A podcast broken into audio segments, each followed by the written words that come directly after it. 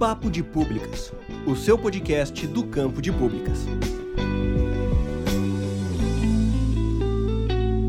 Olá pessoas, aqui quem fala é Estevão Arraes e eu estou aqui hoje com meu amigo Jefferson Tunes e hoje, no Papo de Públicas Podcast, vamos bater um papo sobre políticas de gestão metropolitana. Bem pessoal, então hoje, para bater esse papo, nós chamamos um grande amigo nosso, o professor Diego Coelho, da Universidade Federal do Cariri. Diego, se apresenta aí para os nossos ouvintes. Olá pessoal, boa tarde a todos. Né, para mim é uma satisfação enorme estar com vocês aqui nesse papo de públicas e eu precisava realmente atender o convite né, dos meus amigos e ex-alunos, o Estevão Arraes, o Jefferson Antunes, que são pessoas a quem eu tenho uma admiração enorme e já acompanho o Papo de Públicas né, desde o início. E para mim realmente é uma alegria enorme discutir com vocês, né, ter esse momento de debate para discutirmos sobre políticas de gestão metropolitana. Conforme já foi mencionado, eu sou o professor Diego Coelho do Nascimento,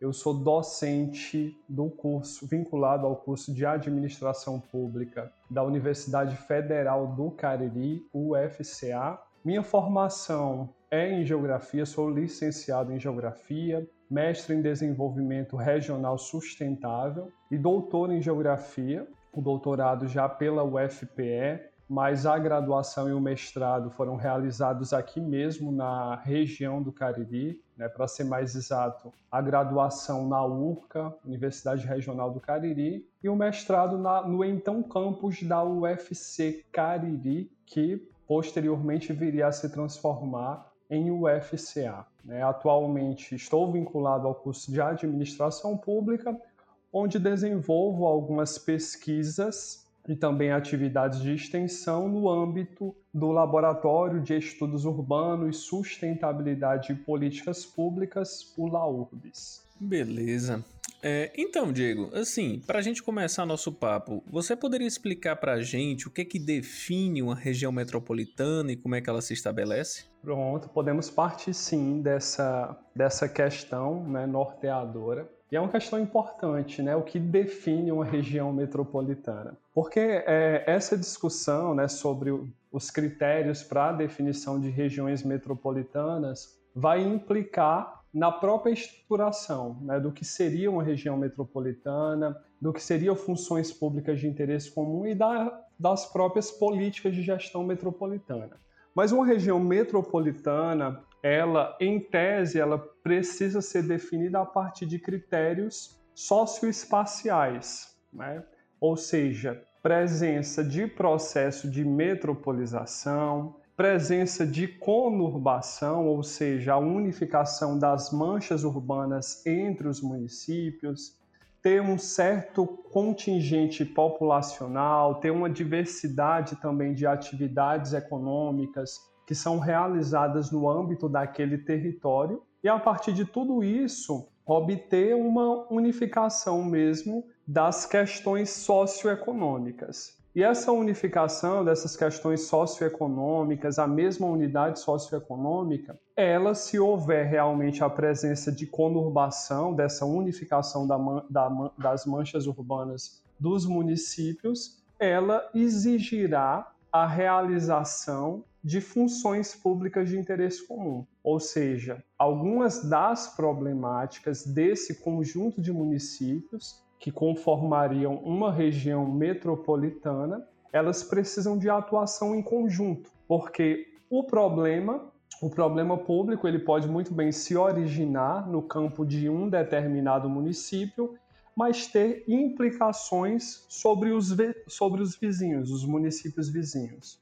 Ou da mesma forma, para resolver aquela problemática, exigiria mesmo a cooperação entre aqueles municípios, a cooperação entre os atores governamentais que fazem aquela região metropolitana. Então, em tese, seria isso, né? a presença de critérios socioespaciais vinculados a, a questões demográficas, a contingente populacional, a diversidade mesmo de atividades econômicas que envolveriam também a necessidade de atuação em conjunta para resolver alguns problemas, para a implantação de algumas políticas. porque se elas forem realizadas isoladamente, elas não terão a mesma eficácia e a mesma eficiência. Diego, no Brasil nós temos várias regiões metropolitanas. Quando a gente fala de Cariri, né, estamos falando de uma região metropolitana. O Ceará, para quem não sabe, tem três regiões metropolitanas: a região do Cariri, Fortaleza e Sobral, certo? E aí, quando você fala que é realmente uma questão socioespacial, a gente vê é, como um certo limitante a questão do município. O município, Diego, ele perde sua autonomia de alguma forma, sendo parte de uma região metropolitana? Bom, pergunta interessante, Jefferson.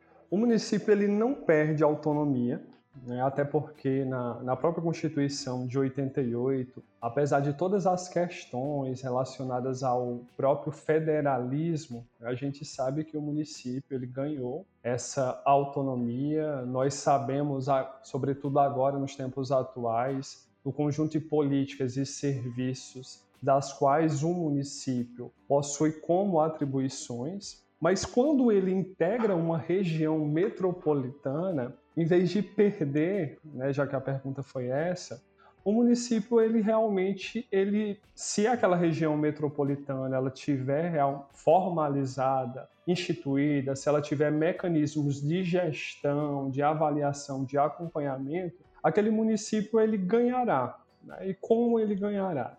Ele ganhará por é, pelo fato de ser um município metropolitano e, em tese, exigir mesmo a realização de algumas funções públicas de interesse comum, as famosas FPICs. Então, se nós, a, o objetivo principal mesmo de uma região metropolitana seria a execução dessas funções públicas de interesse comum, popularmente conhecidas como FPICs. Né? E essas FPICs elas nada mais são do que políticas realizadas de forma conjunta.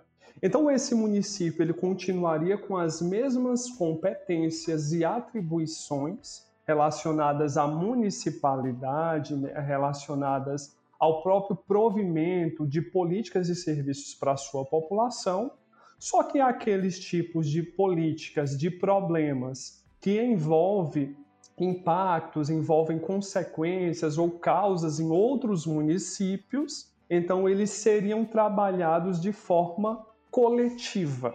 Né? Então o propósito é isso, e é isso que nós denominamos de funções públicas mesmo de interesse comum, na qual dois, três ou mais municípios vão trabalhar de forma conjunta para que um, um problema comum que afete esse conjunto de municípios, esse grupo de municípios, seja é, alvo de uma determinada política, de um determinado projeto para resolvê-lo ou minimizá-lo. Então, esse é o panorama. Então, o município, em tese, não perde com isso, né? ele só tem a ganhar a promoção dessas políticas incomuns, mas nós sabemos que o Brasil ele não tem uma tradição mesmo de, de cooperação né, de cooperação entre os municípios, de cooperação entre os níveis de governos, a gente não tem essa tradição. E esse, inclusive, é um dos desafios. Então, muitas vezes o município ele já está tão acostumado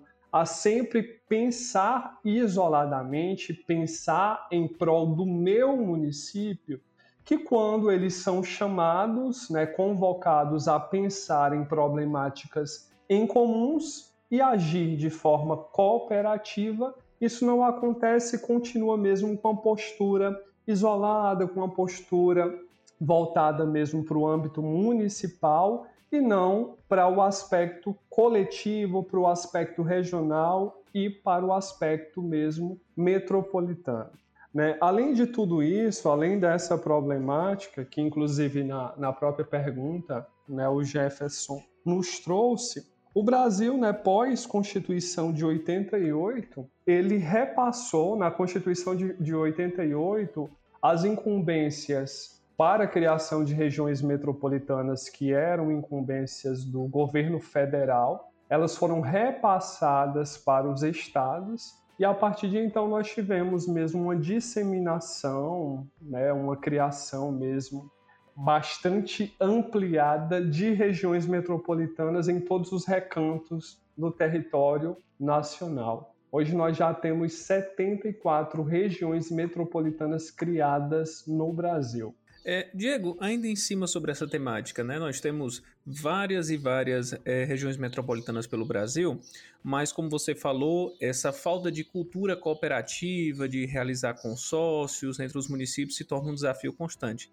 Na sua opinião, hoje nossa federação é composta por municípios, federa Distrito Federal, estados e União, certo?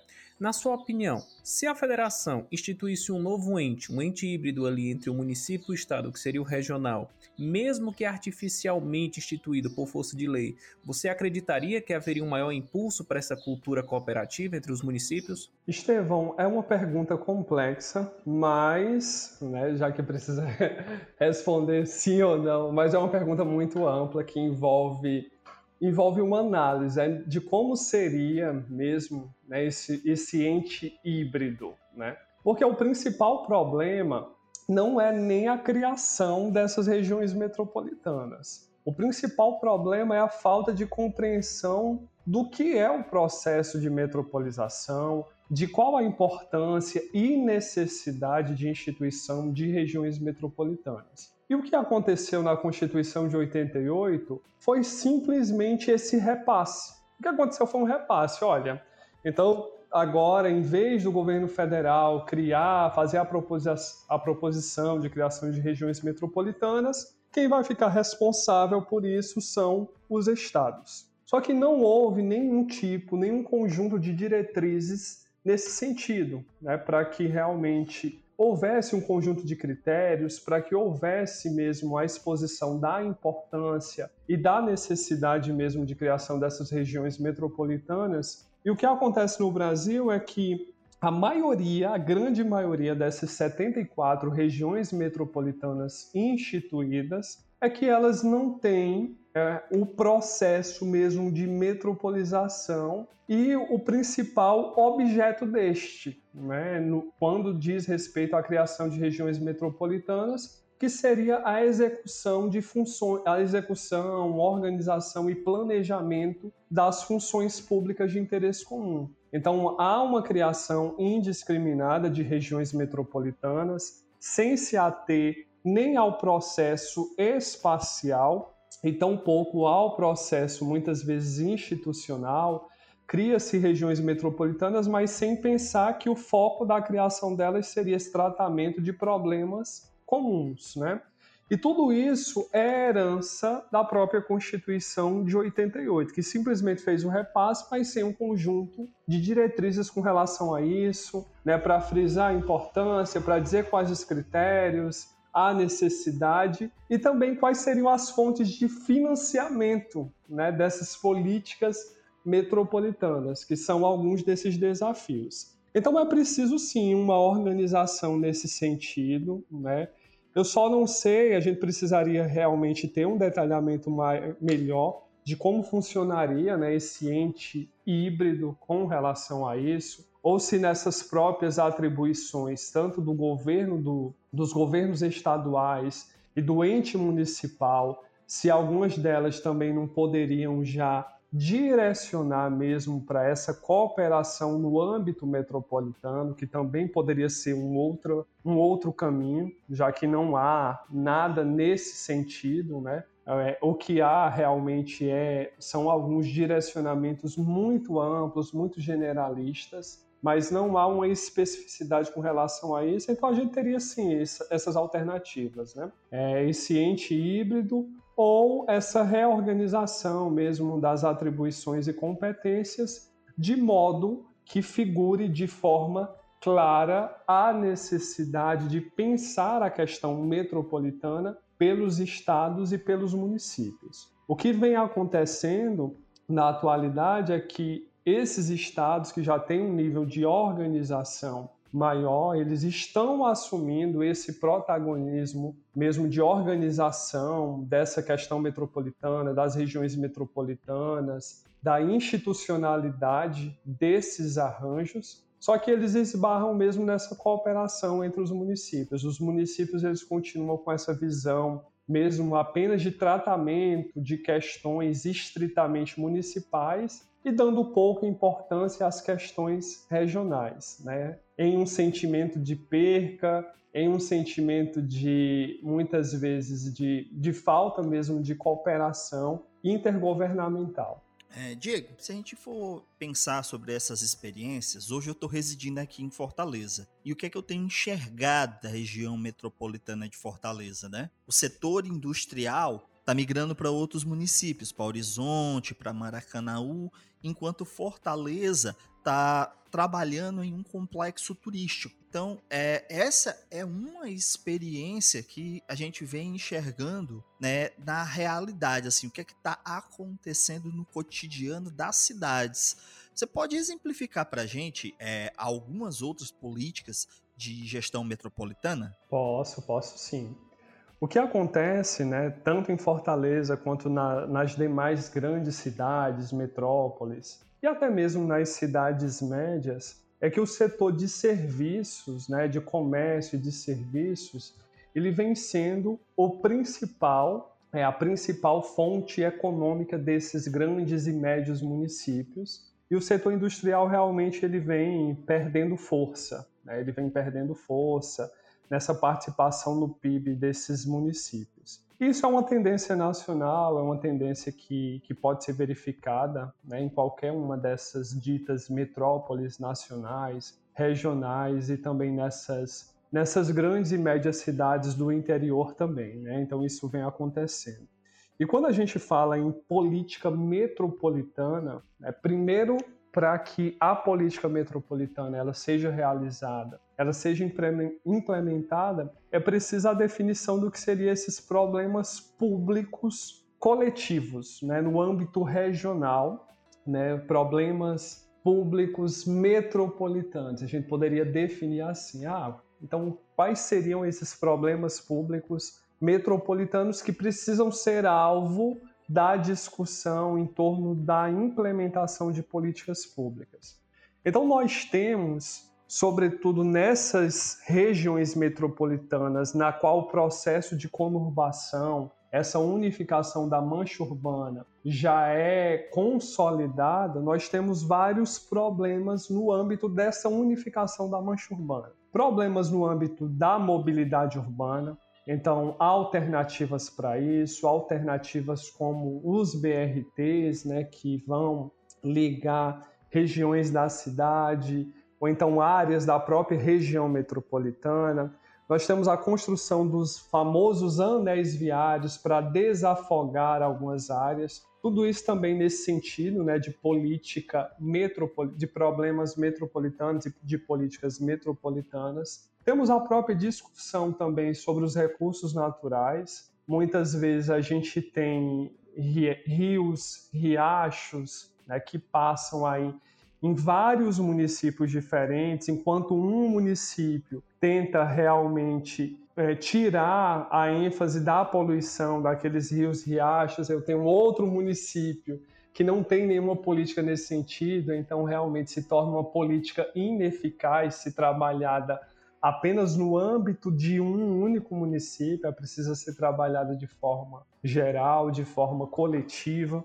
O próprio uso e ocupação do solo urbano, é preciso identificar como algumas áreas elas podem e devem ser ocupadas, é preciso haver um direcionamento nesse sentido e que real, realmente só funcionaria se houver um planejamento metropolitano, porque não adianta no meu município eu pensar né, em, uma, em uma política de uso e ocupação do solo diferente que vai impactar imediatamente naquele município vizinho. Eu posso muito bem pensar em um mega empreendimento para uma área do município só que sabendo que ele vai gerar impacto para outras áreas do município e até mesmo para outros municípios. Então, isso seriam alguns exemplos de políticas metropolitanas. E da mesma forma, né, já que a pergunta foi direcionada para esse âmbito da organização de alguns setores, né, da migração de alguns setores, a gente tem também isso, né, essas especificação do uso de uma determinada área dos municípios por algum dos setores, né, um dos setores econômicos, indústria, serviços, comércio e a depender do tipo de empreendimento, isso pode impactar né, nessa área que foi instalada. E a gente sabe que o preço do solo urbano ele vem crescendo progressivamente. E para esse tipo de empreendimento, sobretudo para os empreendimentos industriais, que eles precisam de grandes áreas, de grandes terrenos, a depender da atividade industrial, é preciso também uma série de outras questões ligadas à própria gestão ambiental, aos próprios impactos que são gerados, então eles, eles realmente recorrem para áreas um pouco mais isoladas, né, um pouco mais distantes, na qual eles possam até expandir aquele tipo de empreendimento sem gerar muitos impactos sobre o urbano. Então, para eles é mais interessante mesmo fazer essa migração para municípios do colar metropolitano, para municípios que não sejam realmente a sede, do que permanecer na sede. Né? Então, o custo-benefício dessa migração é maior e muitas vezes o próprio Estado ele orienta isso. É tanto que se a gente for pensar aí na região metropolitana de Fortaleza, o distrito industrial, por exemplo, ele está em Maracanaú,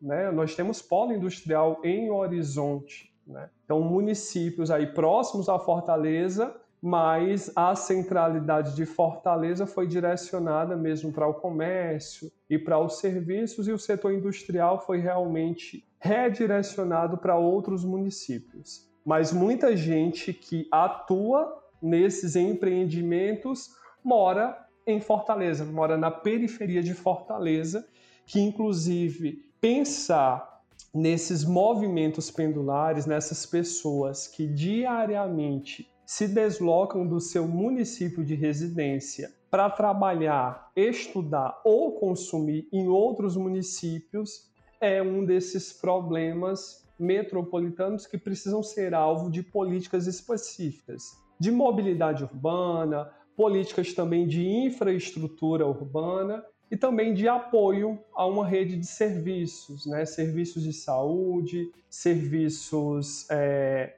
hospitalares, também que a gente poderia exemplificar como políticas metropolitanas. É, Diego, realmente a gente vê muitas dessas questões. E eu acho que uma coisa que tem impactado muito nessas tomadas de decisões e ações políticas pensando a gestão metropolitana está justamente na nossa cultura política, que não é uma cultura política de continuidade. Né? mas sim uma cultura política de descontinuidade de políticas públicas. A gente vê, por exemplo, no caso do Cariri, do aterro sanitário consorciado tem nove anos que estão tentando construir esse aterro sanitário. Ia ser em Juazeiro do Norte, passou por Crato, depois foi lá para Caririaçu e sempre está num impasse onde vai ser colocado.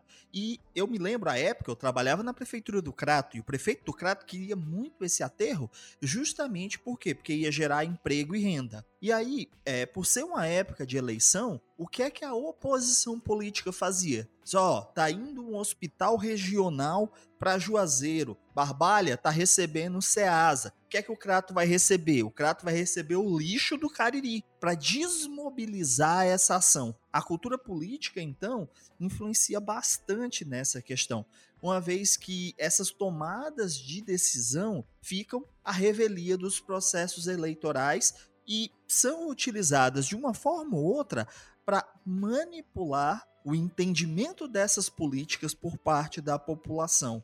A gente tem uma série de dificuldades nessa implementação. Por isso que eu perguntei logo de início se o município ele perde alguma autonomia, justamente porque é essa a ideia geral, né? É uma ideia de senso comum de que o município, quando ele está dentro de uma região metropolitana, o município sede né? Ele é quem vai ter o maior controle, ele quem ganha mais. E sempre se pensa nessa questão de ganhos ou perdas e não na descentralização dos problemas públicos para uma solução cooperativa de resolução desses problemas públicos através de novas políticas. Mas, assim, Jefferson, eu já acho que esse ponto de descontinuidade política é mais um elemento é, secundário, porque eu vou ser bem franco, eu acho que o problema é mais cultural na falta de gestão cooperativa. Não adianta eu ter um gestor que tem essa, essa capacidade de enxergar a amplitude territorial que extravasa o município dele, se o vizinho não tem essa capacidade de cooperar. Então, eu, eu, compreendo esse ponto que você falou da descontinuidade, mas não dá para eu descontinuar algo que eu não tenho nem cultura de manter dentro, dentro do meu plano de governo. Né? Outro exemplo clássico que a gente viu enquanto estávamos na graduação foi a aprovação por lei da criação da Zona Franca do Semiárido e não, nunca andou. Falta essa articulação, né? É, é uma coisa que com toda certeza agregaria todo aquele, aquele raio que envolve municípios do Juazeiro, pelo que eu me lembro, era Juazeiro, Rio Grande do Norte, Pernambuco e Paraíba. Um raio imenso que poderia gerar um, um, um, uma grande modificação estrutural na região. E não andou. Eu acho que a última movimentação do projeto foi 2015 ou foi 2014, que foi aprovado, mas não seguiu nem para um processo de implementação uh, ou, ou qualquer outro tipo de articulação em massa dos municípios envolvidos. Então, eu acho que antes de ter o problema da descontinuidade, que é realmente um problema posto, há um problema de cultura, que eu não tenho sequer o hábito de, de, de pensar políticas públicas, planos de governo integrados pensando no território. Né? Nós estamos aqui, eu estou falando aqui hoje de Acopiara, do Centro-Sul, qual o prefeito que durante a pandemia começou a estruturar planos para a Covid pensando no território do Centro-Sul, né? Recentemente, aqui há 20 dias atrás, a cidade de Mombasa, que é o município mais próximo daqui, entrou em lockdown. O que é que aconteceu? Toda a população de Mombasa veio consumir a copiara. Um dia depois, dois dias depois, os casos de Covid explodiram, justamente por conta disso. Falta uma política de integração, ou melhor, falta uma cultura de gestão cooperativa entre os municípios. É, esse teu caso, ele leva a gente a pensar o quê? Que existem múltiplas determinantes que levam a um maior ou menor sucesso dessas políticas de gestão metropolitana. São todas questões que estão envolvidas né, nessa dinâmica política dos municípios. Não, então nessa conversa aqui a gente já identificou algum, alguns desses elementos. Realmente não é apenas um elemento que vai fazer com que uma determinada região metropolitana ela tenha êxito né, em, contra, em contraposição à outra, né, em contraposição às demais. Né?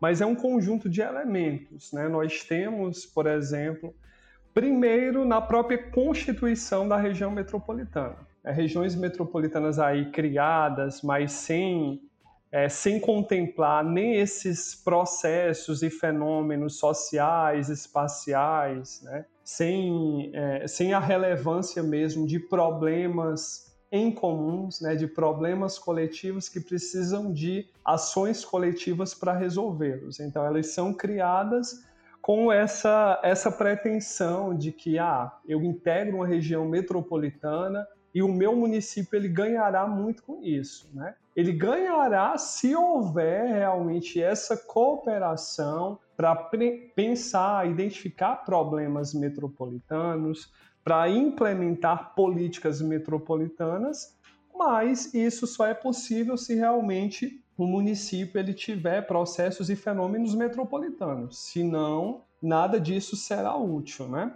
Então, esse seria um dos principais entraves que nos levou à criação de 74 regiões metropolitanas. Nós temos estados como Santa Catarina, como Alagoas, Paraíba, que quase que os estados por completos integram regiões metropolitanas. Então, esses, todos esses municípios eles são conurbados. Existe realmente a necessidade de estabelecimento de funções públicas de interesse comum, ou o que precisaria existir são políticas de desenvolvimento regional, porque políticas de desenvolvimento regional elas diferem de políticas metropolitanas. Né? Desenvolvimento regional é pensar na região como um todo, mas não necessariamente precisa ter problemas em comum que dependam dessa cooperação entre os governos para se resolver. Né? Coisas que nas, nas políticas metropolitanas, esse é o mote, essa é a base central. Né?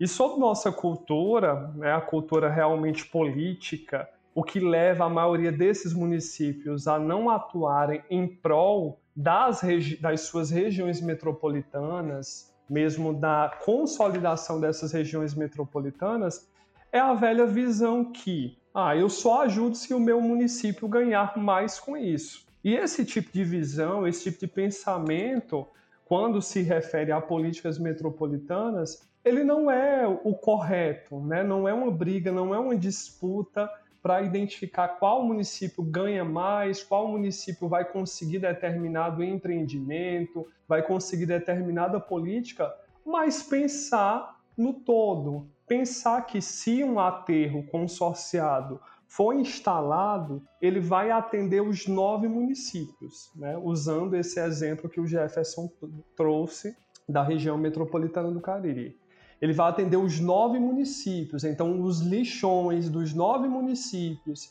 que compõem a região metropolitana do Cariri, eles irão ser desativados e todos aqueles resíduos serão remanejados para um único aterro sanitário, né? Mas a visão é que ah, eu não quero o lixão, quer dizer que eu vou receber o lixo de outros oito municípios, né? Então é uma visão realmente egoísta que atrapalha muito essa consolidação. Né? Tocando aí no ponto que também foi levantado, essa descontinuidade política é um dos desafios. Eu participei de algumas dessas reuniões para discutir o PDUI, né, o Plano de Desenvolvimento Urbano Integrado, que é um produto que é o principal instrumento de organização e planejamento de uma determinada região metropolitana. E o que se via é que os municípios eles mandavam tanto nessas reuniões do PDUI quanto de outras reuniões para definir os aparatos de gestão e de governança, né, os municípios eles enviavam representantes que muitas vezes sequer tinham a compreensão do que era região metropolitana ou que quando estavam lá era apenas para anotar né, situações, mas não tinham realmente o poder decisório ou mesmo é, ajudavam nesse planejamento metropolitano. E também havia um rodízio muito grande. Né? Enquanto é, hoje participava um, na próxima reunião o município X enviava outra pessoa, então não havia realmente uma continuidade, era como se aquela discussão metropolitana não fosse estratégica pra, para os municípios. Então acabaram que, em alguns momentos, essa discussão ficou muito esvaziada. É outro dos desafios também que eu queria apontar aqui para vocês. É, aproveitando isso, é, de como você falou, cada região metropolitana tem suas particularidades espaciais, socioeconômicas e tudo mais. Então, talvez o que eu pergunte aqui seja uma atrocidade, mas no Brasil, há casos de excelência na gestão metropolitana que poderiam ser citados e compartilhados aqui e no exterior, que a gente poderia trazer para ver o que foi que deu certo lá fora ou os casos próximos aqui da gente que a gente poderia comparar? Pronto. Podemos sim.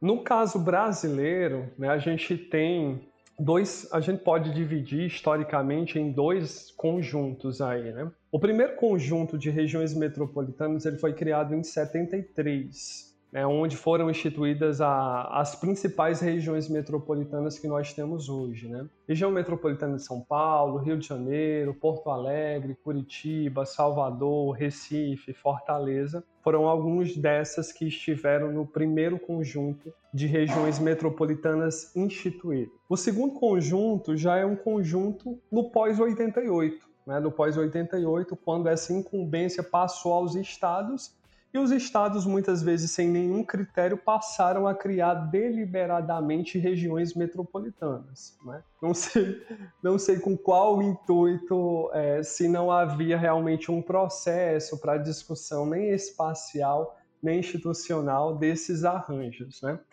E quando a gente fala sobre isso, nós temos, tanto no primeiro conjunto, alguns exemplos de sucesso no âmbito de gestão, de governança metropolitana, como é o caso da região metropolitana de Belo Horizonte.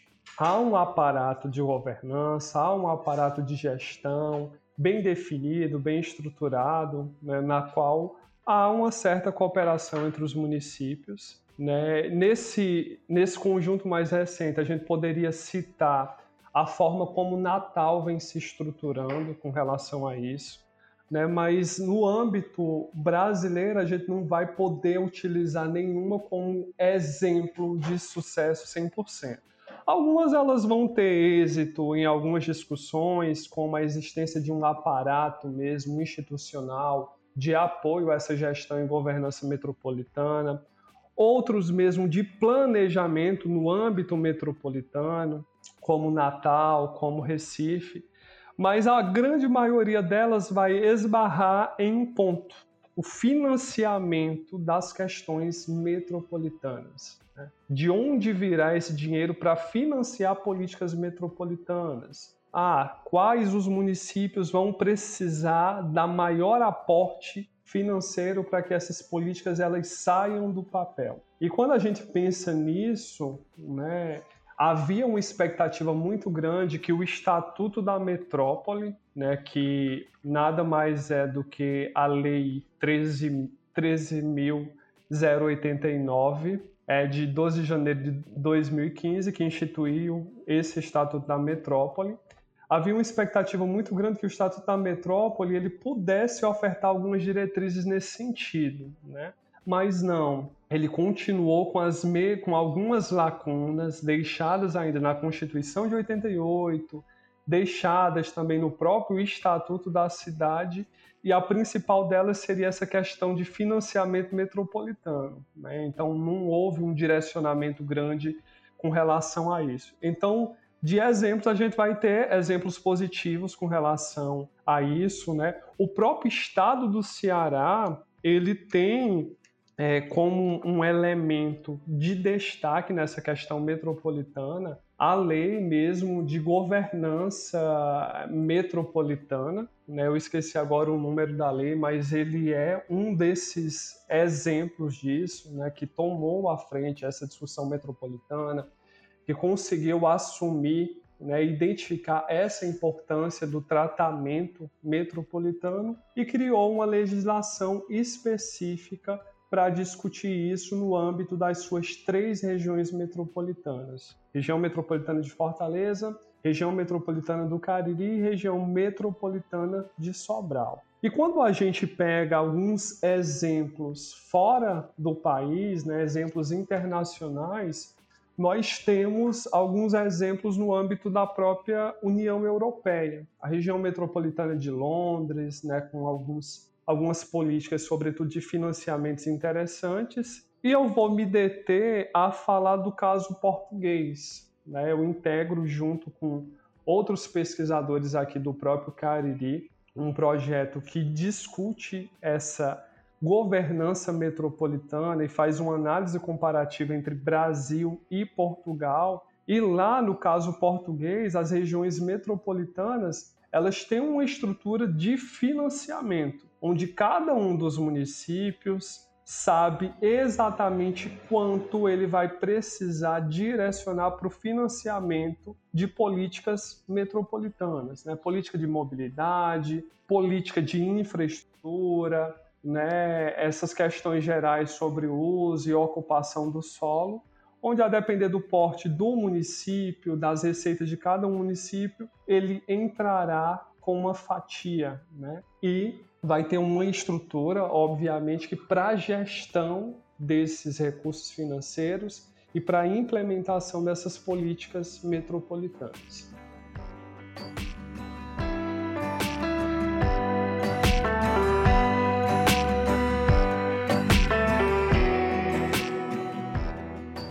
De Públicas, o seu podcast do campo de públicas. Quer conhecer mais sobre o Papo de Públicas Podcast? Estamos em todas as redes sociais. É só procurar por Papo de Públicas Podcast ou nos enviar um e-mail para papodepublicaspodcast@gmail.com.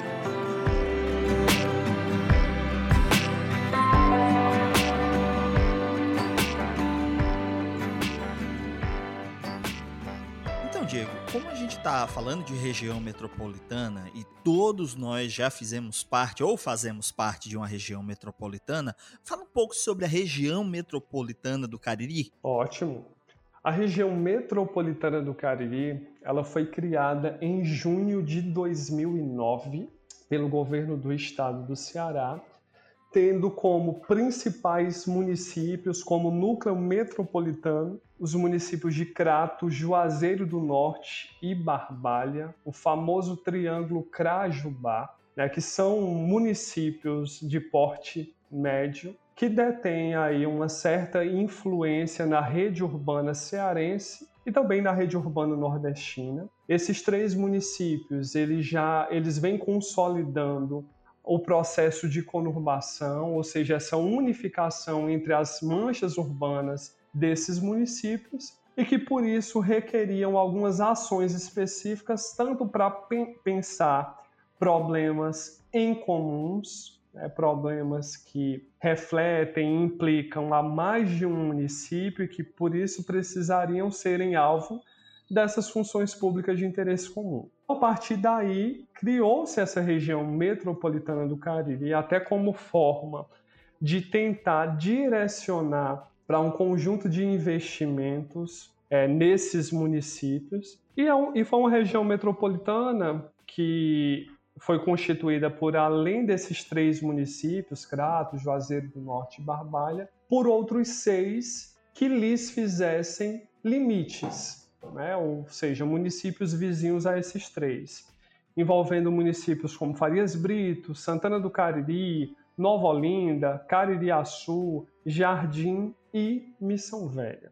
Então hoje nós temos uma população superior a 600 mil habitantes nesses municípios, só que a presença de conurbação é apenas nesses três principais, sendo que esse processo de unificação da mancha urbana ele já está mais consolidado entre Juazeiro do Norte e Barbalha, mas são municípios realmente muito próximos. É tanto que a distância entre um para outro é de 10 quilômetros e as próprias rodovias de ligação elas acabaram se transformando em avenidas, inclusive com a colocação de semáforos, elas foram incorporadas à própria dinâmica urbana desses municípios e realmente, a partir desses três municípios, nós temos uma mesma unidade socioeconômica.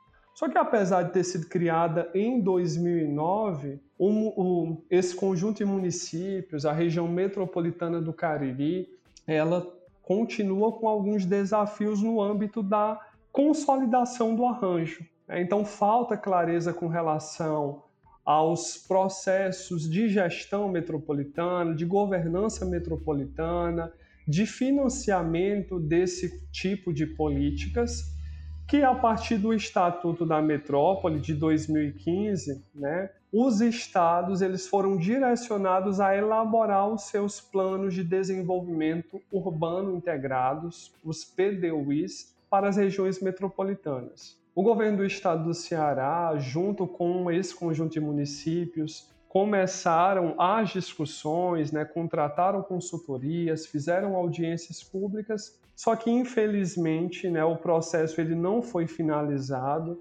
apesar de estar avançado, e é um instrumento que vai ajudar muito nesse planejamento dessas políticas metropolitanas e na própria governança desse arranjo. Porque na atualidade, mesmo nós tendo mais de 10 anos da criação, da formalização dessa região metropolitana, os municípios eles continuam atuando de forma muito isolada, né? De forma muito isolada. É, houve, inclusive, nesse momento de pandemia, algumas tentativas de, de atuação em conjunta, né? porque não adiantava somente fazer o lockdown em um município como Juazeiro e Crato e Barbalho continuarem abertos, né? porque a população, obviamente, iria consumir nesses outros municípios, dada a proximidade geográfica entre eles. Né? Então, algumas tentativas, né, algumas políticas foram feitas nesse sentido, né, mas nada muito claro é? E o PDUI ele irá auxiliar nesse processo, nesse sentido, quando ele tiver finalizado, porque na atualidade a região metropolitana ela tem um descompasso dos dois principais processos que a formam, que é o processo espacial, enquanto que no processo espacial há uma consolidação mesmo do fenômeno da metropolização em si, com a conurbação, com a diversificação das atividades econômicas, com o aumento dos movimentos pendulares. Então, diariamente são muitas as pessoas se deslocando entre esses nove municípios para estudar, para trabalhar nos municípios vizinhos, para consumir nos municípios vizinhos. Então a gente tem uma consolidação desse processo, só que no âmbito institucional a gente continua cheio de lacunas, cheio de carências e não há realmente um trabalho em conjunto para a implementação de uma política metropolitana para o Cariri, né, para essa região metropolitana do Cariri cearense. E também é uma região que, que tem como especificidade né, as diferenças entre os conjuntos de municípios. Enquanto que o Crajubá ele tem a mesma unidade socioeconômica, é, os outros municípios eles continuam muito distante dessas características que a gente comumente atribui para regiões metropolitanas. Né? Nós temos alguns municípios cuja população rural ainda é maior do que a urbana, por exemplo, né? mas que integram essa região metropolitana por conta de questões, por conta de decisões políticas. E quando a gente tem uma região metropolitana muito heterogênea, isso acaba atrapalhando mesmo na identificação dos problemas comuns e da necessidade de, de políticas metropolitanas, né, de execução de funções públicas de interesse comum. Perfeito, Diego. Então, hoje você é coordenador do Laboratório de Estudos Urbanos, Sustentabilidade e Políticas, que é o LAURBS, né, que é ligado à Universidade Federal do Cariri. O que, que atualmente tem sido pesquisado e quais foram as pesquisas já finalizadas? Bom, o LAURBS ele, ele completa agora, no próximo mês de abril, né, para ser exato, na próxima semana. Então, talvez quando vocês estiverem nos escutando, já é o mês de aniversário do, do LAURBS. Então, nós somos um grupo jovem, né, um grupo recente de dois anos de atuação, mas que o nosso propósito é o estabelecimento mesmo de discussões nesse âmbito da sustentabilidade, das políticas públicas e dos estudos urbanos. Né? E quando eu falo estudos urbanos, é essa questão trabalhada de forma geral, tanto de políticas urbanas, políticas metropolitanas, desenvolvimento regional, essas questões que são discutidas no seio do laboratório. E nós somos um grupo de pesquisa, extensão e ensino ligado à Universidade Federal do Cariri e já desenvolvemos um conjunto de atuações nesse sentido mesmo de discussão sobre urbano, sobre sustentabilidade e sobre políticas públicas.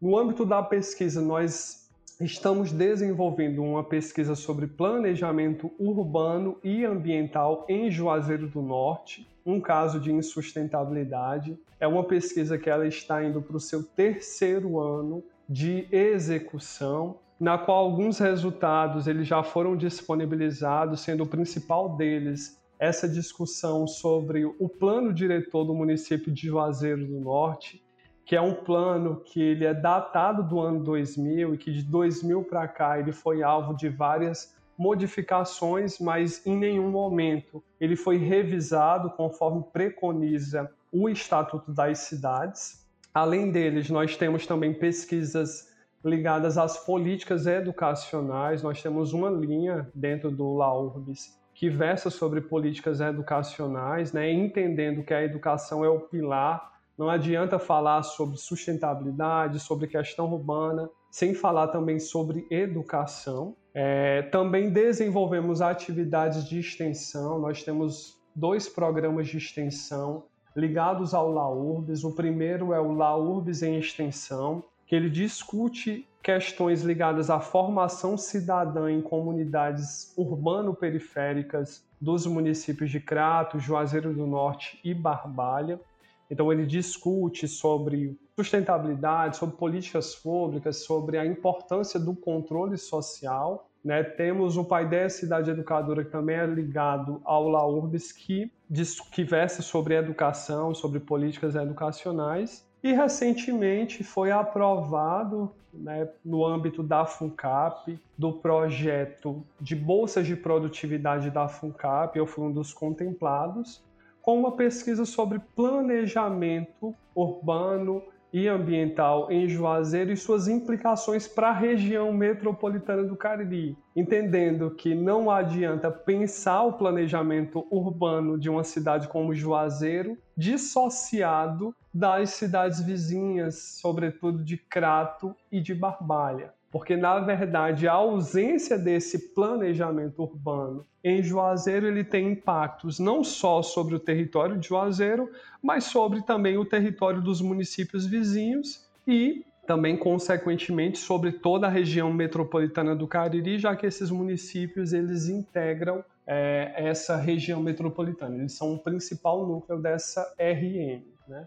E o LAURBS ele vem desenvolvendo né, esse conjunto de atividades e pesquisa de ensino e extensão. Inclusive, ano passado, nós tivemos a primeira edição do Simpósio de Políticas Urbanas, Sociais e Ambientais do Cariri, o CIMURBS, na qual nós tivemos um conjunto mesmo de participantes de todos os estados nordestinos, inclusive de alguns outros estados, do Sul e Sudeste já na nossa primeira edição. Então isso reforça muito do nosso trabalho, né? Inclusive na abertura nós contamos com a presença da professora Hermínia Maricato, que é um nome chave no que se refere a essa discussão sobre urbano, sobre urbanismo, sobre desigualdades, né? Enfocando e também nós temos aí né, um conjunto também de discussões no âmbito das políticas públicas, do campo de públicas de forma geral que são abordados. E se vocês ficaram interessados, querem conhecer um pouquinho mais do nosso trabalho, então nós estamos nas redes sociais, vocês podem pesquisar por laurbis.ufca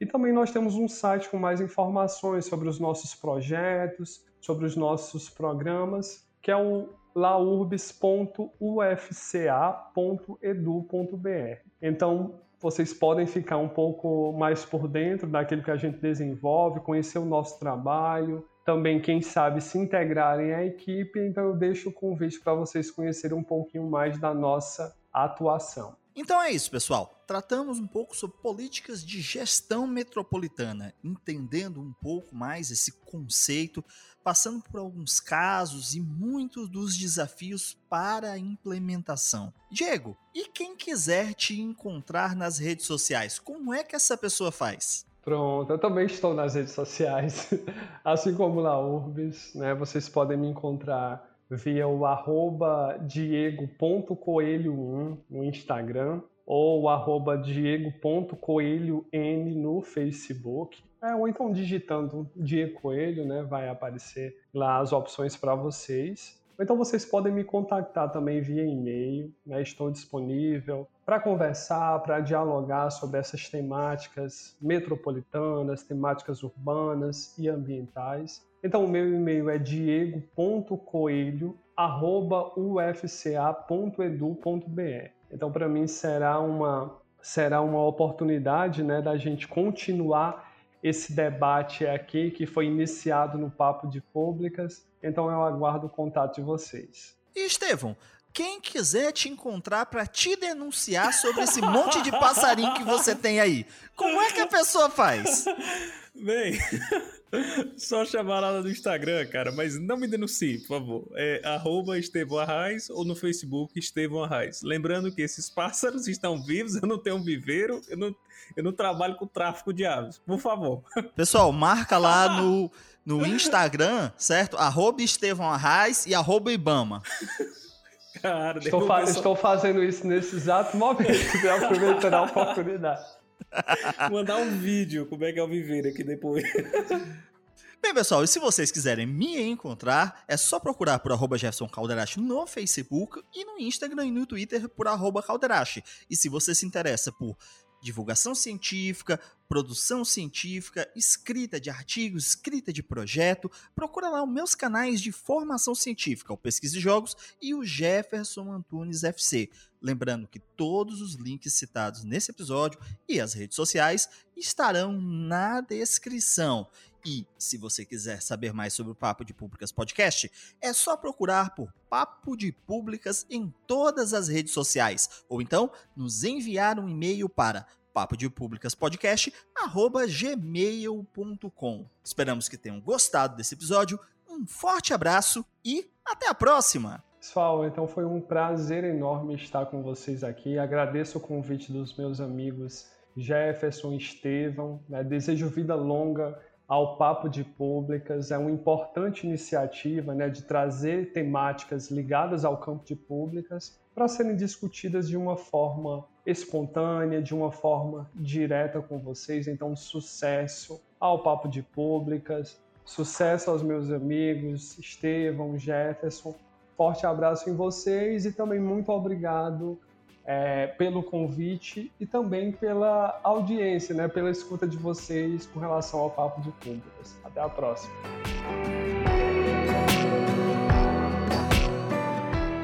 O episódio de hoje tem produção em pauta de Jefferson Antunes e Estevão Arraes, edição, publicação e ilustração de capa de Jefferson Antunes, revisão Estevão Arraes. Agradecemos ao professor Diego Coelho pelas contribuições e a ótima discussão.